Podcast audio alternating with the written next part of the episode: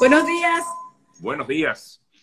¿Cómo estás, Sergio? Conciertos el que vas a tener aquí con los pajaritos Filipo y Asunta. No cantan como Juan Luis. No, pero ay, Dios mío. Eso es, justo a esta hora, contigo empiezan ellos a chillar, pero bueno. Es que ellos saben, ellos saben, ellos saben cómo es la cosa, por eso se conecta con nosotros. Así es, así es. Bueno, Mariatina, qué bueno tenerte como siempre y las personas ya inmediatamente, incluso ya me envían preguntas desde antes, desde antes me hacen preguntas. Tengo una por aquí de una de nuestras amigas eh, que siempre está conectada con nosotros. Déjame ver si consigo la, la pregunta que me hacía, pero tenía que ver básicamente con que esta persona, Mariatrina, vive en México desde hace varios años y tiene residencia en México. Ella tenía la intención de, eh, de venirse a Estados Unidos eh, y quería saber si esto pudiera originarle algún tipo de inconveniente, el hecho de tener residencia en México. No tiene visa americana, no sé cómo va a hacerlo en todo caso, pero ella manifestaba que quería venirse a México, quería saber si esto le puede afectar en todo caso su condición aquí en el país. Bueno, fíjate que esa pregunta le aplica a muchos, no solamente a los que viven en México, sino que vivan en otro país, un tercer país que no sea Venezuela, eh, que vivan en Perú, en Ecuador, en Chile, en Argentina, y cruzan la frontera. Entonces, eh, claro que va a tener problemas. No es una cuestión eh, de que de una vez les van a dar el asilo. Entonces tienes que demostrar persecución en tu país de origen y persecución en el país donde estás viviendo. O sea, que, es lo que te hace irte de allí también, ¿no? Entonces, eso es lo que es cuesta arriba. Pues si ella piensa venir por la frontera, la única opción va a ser asilo. Pero que tome en cuenta que esa va a ser una causal de que probablemente se lo nieguen, ¿ok? Ok. Eh, ya preguntan por aquí si soy venezolana y entro con visa de tripulante, ¿podría hacer cambio de estatus estando en el país? Ok, eh, no. La visa de tripulante es una visa muy particular, muy delicada, que es la visa C de casa o D de dominó. Entonces, esas dos visas son de tripulante, la C y la D, y no permiten la visa de tripulante, disculpa mi, que te interrumpa, eh, Mariatina, es la que tiene que ver con azafatas, eh, sí, las hermosas, toda la gente, el crew, todos los miembros del barco, del avión, los pilotos, los capitanes, todos ellos que entran y, se vuelven a ir, pues entran por unos días. Entonces, esa visa es muy particular, es muy peligroso quedarse, este, no puede hacer cambio de estatus, lo dice la norma, eh, pero bueno, el asunto es ver cuál es el caso, pero, pero es una visa muy complicada, porque es particularmente para entrar y salir, ¿ok? Si tenemos una visa de talento, que el próximo diciembre tenemos cuatro años de residencia, ¿en cuánto tiempo debería llegar la ciudadanía? Bueno, la ciudadanía no le va a llegar. Exacto. No le va a llegar, tiene que... O sea, no es automático, recuerden. ¿no? tiene que aplicar cuatro años y nueve meses de residente puede hacer entonces la aplicación a la ciudadanía. Tres meses antes de los cinco años la puede hacer. ¿okay? Es, ¿Para ellos se paga, eh, Maratina? Sí, se paga 725 dólares, es el fee ahorita de la ciudadanía. Ok, ok.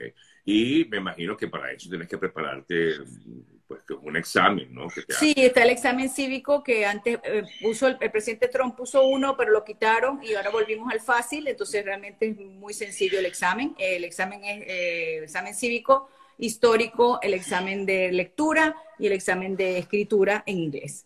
Sí. Aquí siempre hacen esa pregunta, pero igual la vamos a repetir. Patricia pregunta, ¿se puede viajar dentro de Estados Unidos con pasaporte vencido? Tengo entendido que sí, lo han dicho muchos oyentes acá eh, y pues mucha gente ha confirmado que sí, que puede viajar con el pasaporte vencido. ¿okay? Doctora, cuando usted se refiere, disculpe, al cónsul de su estado, no sé a qué se refiere ella, pero bueno, igualmente lo, repito. Doctora, cuando usted se refiere al cónsul de su estado, ¿dónde lo ubico para agilizar mi permiso de trabajo por TPS? No, al cónsul no, debe ser el congresista. Congresista, claro.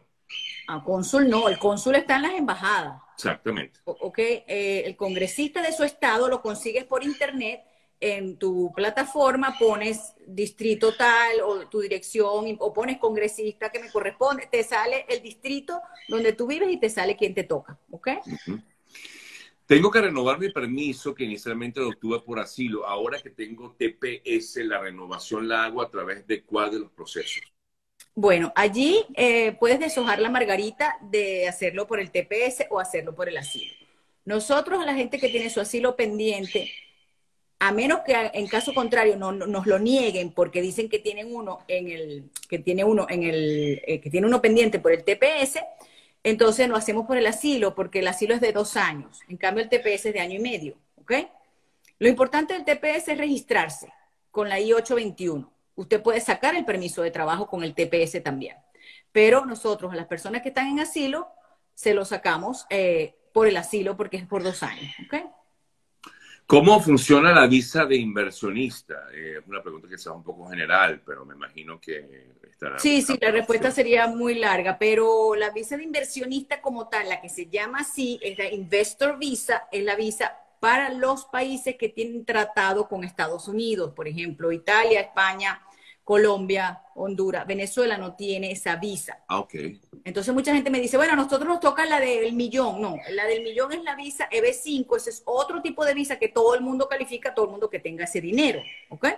Eh, pero la visa de inversionista son determinados países, no todos, eh, y más o menos la inversión está en estos momentos por los 100 mil dólares, ¿ok? ¿Con TPS aprobado aconseja viajar con parol? No, no, no es que aconsejo, es que tiene que viajar con parol, si no, no puede entrar. Eh, eh, es, una, es una norma, pues, eh, para poder salir, usted sale sin parol y sale después el problema como entro. Entonces, para TPS necesitas un permiso de viaje que se llama Advance Parole, ¿ok? Quienes tenemos TPS consultan, hay posibilidades, tenemos posibilidades de residencia en Estados Unidos. Bueno, TPS solamente no, por el TPS no, ¿ok? Con solo TPS, no. No te lleva a la residencia. Tendrías que, luego cambiar de estatus, digamos. Sí, tienes que buscarla de otra manera. Exacto, tener un estatus de asilo y de allí u, otro, u otra visa, ¿no? Pues otro tipo de estatus, que no sea asilo ni TPS. Ok. Eh, se habla mucho de que la ley de inmigración va a cambiar y que podemos comenzar a hacer, a hacer solicitudes de hijos que están fuera del país. ¿Es esto cierto? Bueno, ya va, es que eso no ha cambiado. Las, peticiones de hijos y padres, las cuatro categorías que están en el boletín de visa, no han cambiado. Usted puede pedir a su hijo si califica la categoría, si es ciudadano, si es residente, el hijo está soltero, o sea, califica para pedirlo. Eso no se ha detenido. Lo que se ha detenido es la entrevista en la embajada por el COVID. Entonces le están dando prioridad a los padres, o sea, hijos de ciudad, padres de ciudadanos americanos, por ejemplo. Entonces, eh, no, no deje de pedir a su familia por ese hecho. Las peticiones no se han eliminado. Todavía usted puede pedir a su familia, ¿ok? Em, a ver, comentan, estoy con asilo eh, pending, TPS por aprobar. La renovación de la visa B1, B2 de mi madre se podría afectar porque no tengo estatus de residente, considerando que yo soy quien la sustento. Bueno, no, no le va a afectar porque tengas residencia o no tengas residencia o estés asilada. Te va a afectar, le va a afectar a ella porque ella tiene un hijo o hija al lado de acá. Entonces, si ella no tiene más nadie allá en su país, puede ser que le nieguen la visa porque dice, bueno, a esta señora le damos la visa, lo más probable es que se quede. Entonces se la niegan, pues. ¿Ok? ¿Cuánto tiempo puede durar la aprobación de una madre ciudadana eh, que a su hijo guau, guau, eso que tocaron el timbre, no importa. Ah, ah okay. ¿Cuánto tiempo puede durar la aprobación de una madre ciudadana americana a su hijo mayor de edad? Ambos viven en Estados Unidos y de hecho te manda saludos porque dice que tienes un club de fans en Indiana. Sí, sí, ese es Nancy, compró un batch por ahí, la vi. Este, mm, bueno, eh, la, petición depende de si es soltero o casado. Si son, solteros, son más o menos 7 años de espera. Si son casados son como 12 años de espera. Esa es la diferencia, ¿ok? Ya él se va a tranquilizar, don Ya, yo tranquila, tranquila. Vamos a esperar a que reciba al invitado de hoy ayer, María Rina. Este, soy residente permanente. En julio eh, solicité a mi hijo mayor de edad. Bueno, más o menos similar la pregunta. ¿Qué, puede hacer con, ¿Qué puedo hacer con mi hijo para traerlo? ¿Puedo pedir, pedir asilo antes? No, no, no, no. Ahí se enreda la cosa. Ahí tiene que tener mucho cuidado porque em, eh, o sea, si está fuera del país y lo pedís y lo vas perfecto, tiene que esperar más o menos como cinco años, ¿ok? Entonces, pero la gente pues se desespera. Entonces dice, bueno, vienes para acá, si no tiene visa, tiene que entrar por la frontera, entonces ya no le sirve la petición, no va a poder hacer nada. O si entra con visa y se queda, entonces tampoco va a servir la petición. Entonces tiene que pensar muy bien, si lo va a pedir, es preferible que espere fuera, ¿ok?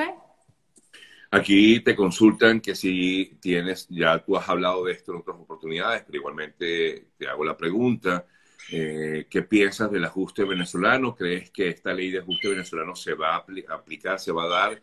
Y si, eh, bueno, sería, bueno, la pregunta es si se va a dar. Lo que bueno, no tengo la menor idea, pues ojalá se dé. La petición es un proyecto. Yo soy es una propuesta.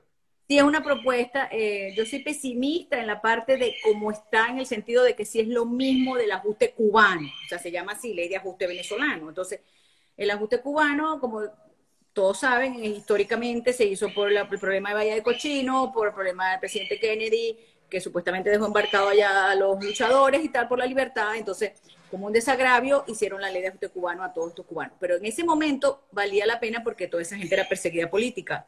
Ya la ley de ajuste cubano hoy en día perdió totalmente su, eh, su, motivación, pues, lo que la hizo nacer, ¿no?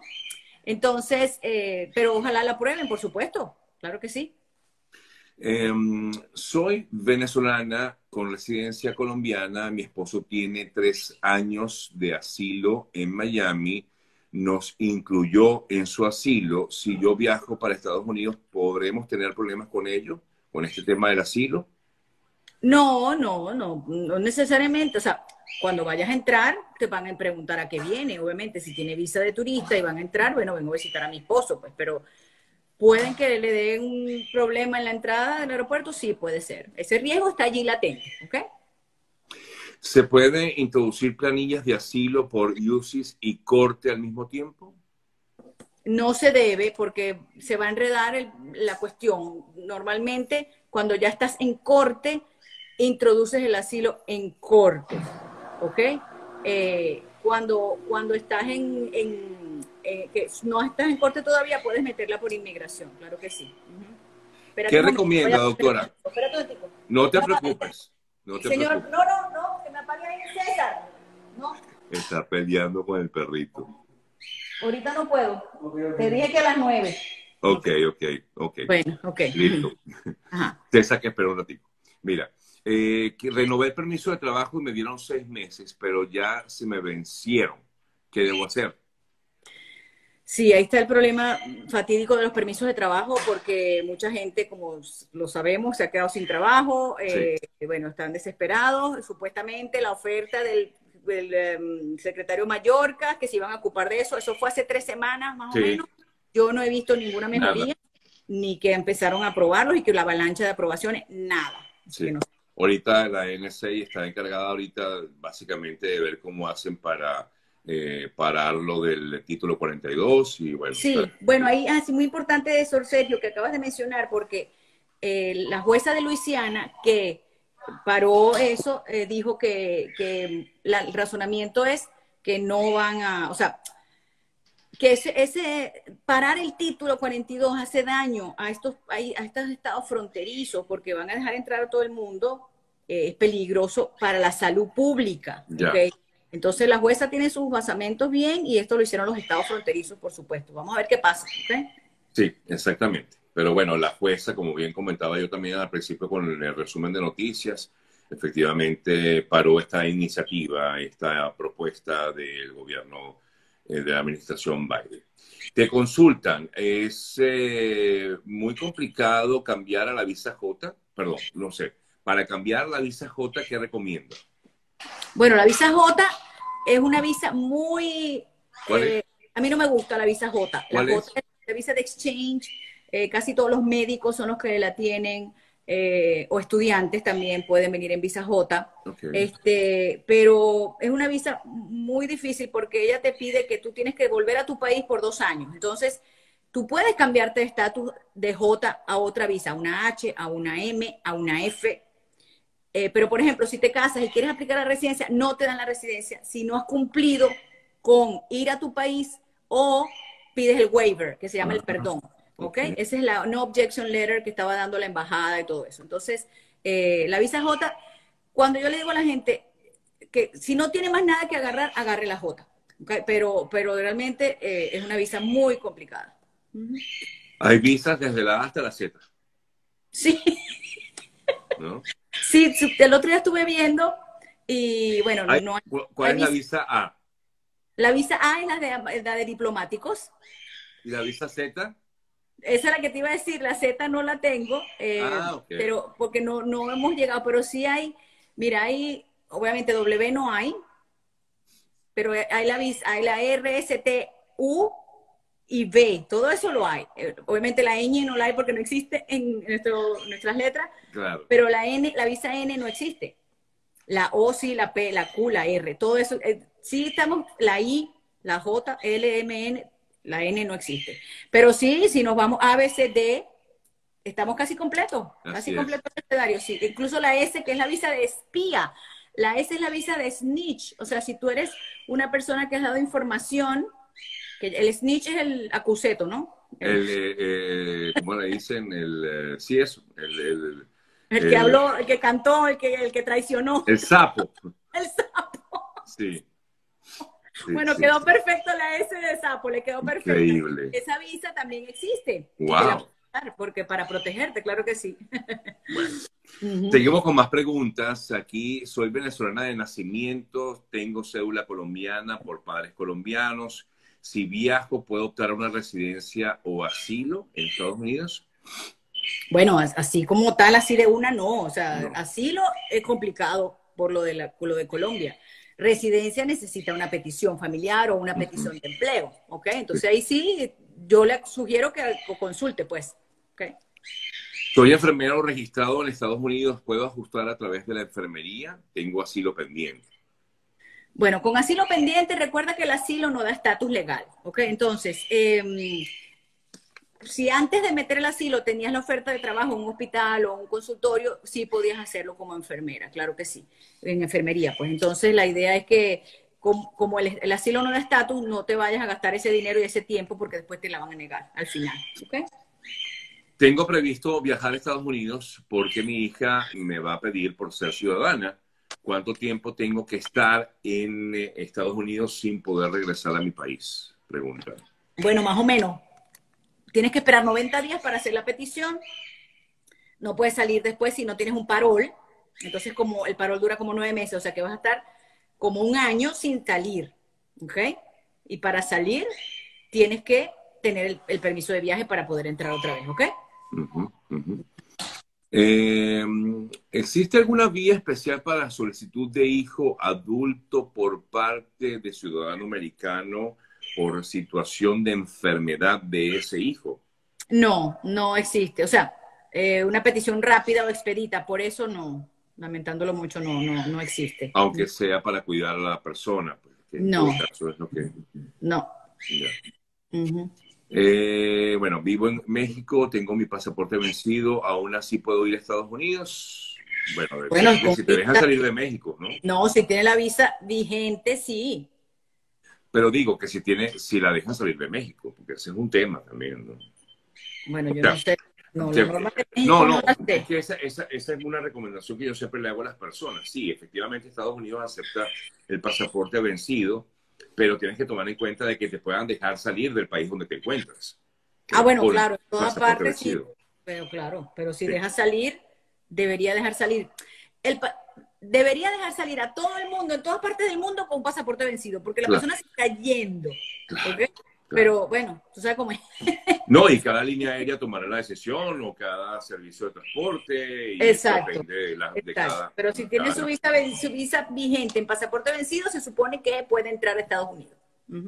Doctora, ¿usted sabe si la vacuna de la COVID es obligatoria para los exámenes de admisión en UCIS? Sí, sí es obligatoria. En este momento es obligatoria eh, ahora sacaron una excepción, porque tú sabes que este país es maravilloso, con todas las excepciones de todo el mundo, y es la excepción religiosa, ¿ok? Y la excepción de salud. Entonces, si yo no sé, un ejemplo, religión, testigos de Jehová, no sé. Eh, porque, los testigos de Jehová, por ejemplo, tienen una excepción para la ciudadanía, que ellos no, no toman armas, ¿ok? Entonces, em, esta, por razones religiosas necesita una carta de la congregación y tal. O sea, no es que te metiste en la congregación hace un mes para no vacunarte, no. O sea, una cosa que tiene que ser de hace tiempo, una creencia sólida, entonces no te vacuna, entonces tiene que presentar eso, ¿ok? Si entré por frontera, ¿puedo casarme con un ciudadano? Te puedes casar con quien quiera, siempre que sea por amor, pero, pero, le va a costar la residencia porque eh, entró sin, sin papeles, entró sin visa. Claro, eso, así, claro, por supuesto, porque entró de forma ilegal, ¿no? Exactamente, exactamente, así es. ¿Una persona de 80 años puede solicitar visa de turista sin ir a la cita? Depende. Eh, Colombia tiene eso y mucha gente se ha confundido. Colombia tiene esa excepción, personas mayores de 79, para colombianos y o residentes en Colombia. Pero las personas normales de otro país, Venezuela, que van a ir a Colombia, tienen que ir, no importa la edad. Ok, claro. Bueno, pero como bien dices, básicamente para quienes viven en Colombia. Sí, exactamente, así es. Eh, tengo ocho años de haber eh, sido solicitada por mi hermano. ¿Hay alguna forma de ir para quedarme a vivir en Estados Unidos? No, si llevan ocho, le faltan seis años. Lleva, son 14 años la espera. Si te vienes a vivir acá, vas a perderla, a menos que estés en un estatus, por supuesto. Claro, claro, claro. Tendrías que tener un estatus. De lo contrario, te puedes, más bien puedes perder esa opción. Exactamente, Sergio, así es. Em, aquí le están echando broma con los pajaritos, pero bueno, ya. Eh, ¿Qué pasa si una persona, un venezolano o un venezolana, se quiere casar con su novio estadounidense? ¿Debe casarse dónde? ¿En Estados Unidos o en otro país? Donde quiera. Donde quiera. Donde quiera. Eh, los únicos matrimonios que son siempre de dudosa reputación son los de Las Vegas y los de Santo Domingo, los de República Dominicana, este, pero, del, o sea, porque tienen mala fama en ese sentido, no porque sean falsos, pues. Pero no, ella tiene que escogerse si el americano no quiere ir a Venezuela, necesita visa, se pueden casar en Aruba, se puede casar en Colombia, en Panamá, en una isla por ahí, en, Roatán, no sé, pero no hay problema, no hay límite eh, eh, o territorialidad porque es, válido el matrimonio, claro que sí. A los trabajadores de salud eh, se le puede solicitar rapidez en la aprobación de una extensión de trabajo. Mm, bueno, si, si es una extensión aquí adentro, se puede hacer el premium processing, sí, se puede hacer, que pagas 2.500 dólares para que le decidan por 15 eh, días, le deciden 15 días, sí, sí se puede. Ok. Eh, a ver, hice petición de mi hija soltera como siendo residente permanente, pero ahora me estoy haciendo ciudadana. Ok, bueno, tiene que tener cuidado si le conviene o no hacerse ciudadana entonces, tiene que ver el boletín donde está la petición de ella que le hizo como residente a su hija, porque a veces pierde hasta un año, ¿ok? Entonces tiene que ver. Tiene que revisar el boletín antes de hacerse ciudadana. A veces no conviene, ¿ok? ¿Cómo puedo hacer si tengo una F1 para pedir asilo? Bueno, ok. La F1 es una visa de estudiante. Es preferible a un asilo, ¿no? Primero es preferible el TPS. Si está aquí, cumple con los requisitos de TPS, ¿por qué no mete TPS? ¿Por qué va a meter asilo?